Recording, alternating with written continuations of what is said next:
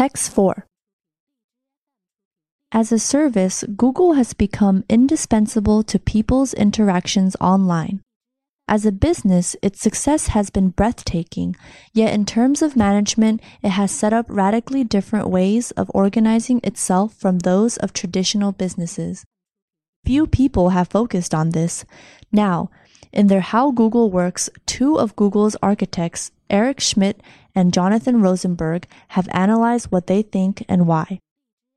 Most important is thinking extremely big. Google's leaders often have to wrest employees away from seeking a 10% improvement and towards finding one that is 10 times that is 10 times better, something that requires them to do things in an entirely new way, not just optimize what already exists. The second insight is to fail fast. That way, people can turn some aspect of the setback into the seedling of a new success. In this respect, learning trumps knowing. Another element is the primacy of data over experience, intuition or hierarchy in the making of decisions.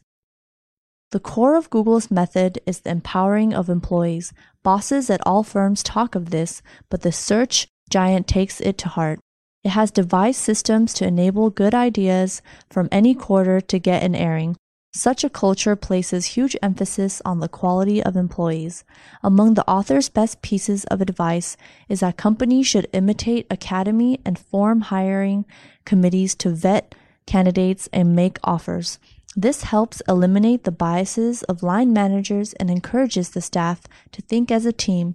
New hires owe their allegiance to their peers, not only their supervisors.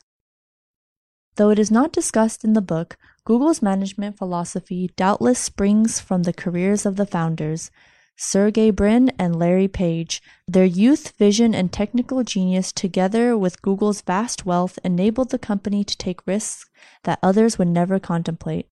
This is why advised to photograph every street in the world and scan every book ever published, to say nothing of building self driving cars and glasses that record almost everything.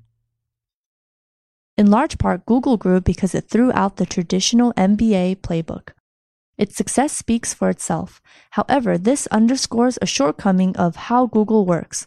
The experience of Messrs. Schmidt and Rosenberg is so colored by Google's accomplishments that many of their recommendations best apply to managing teams of aces in lucrative, fast growing markets, not to overseeing a wide range of talent in low margin business, the life of most managers. Moreover, the novel advice that the authors offer is occasionally diluted by stereotypes such as keeping meetings short, teams small, and yes men out. Though the authors do not openly boast, the triumphalism becomes a bit rich. It would be instructive to hear what Google learned from its biggest foul ups.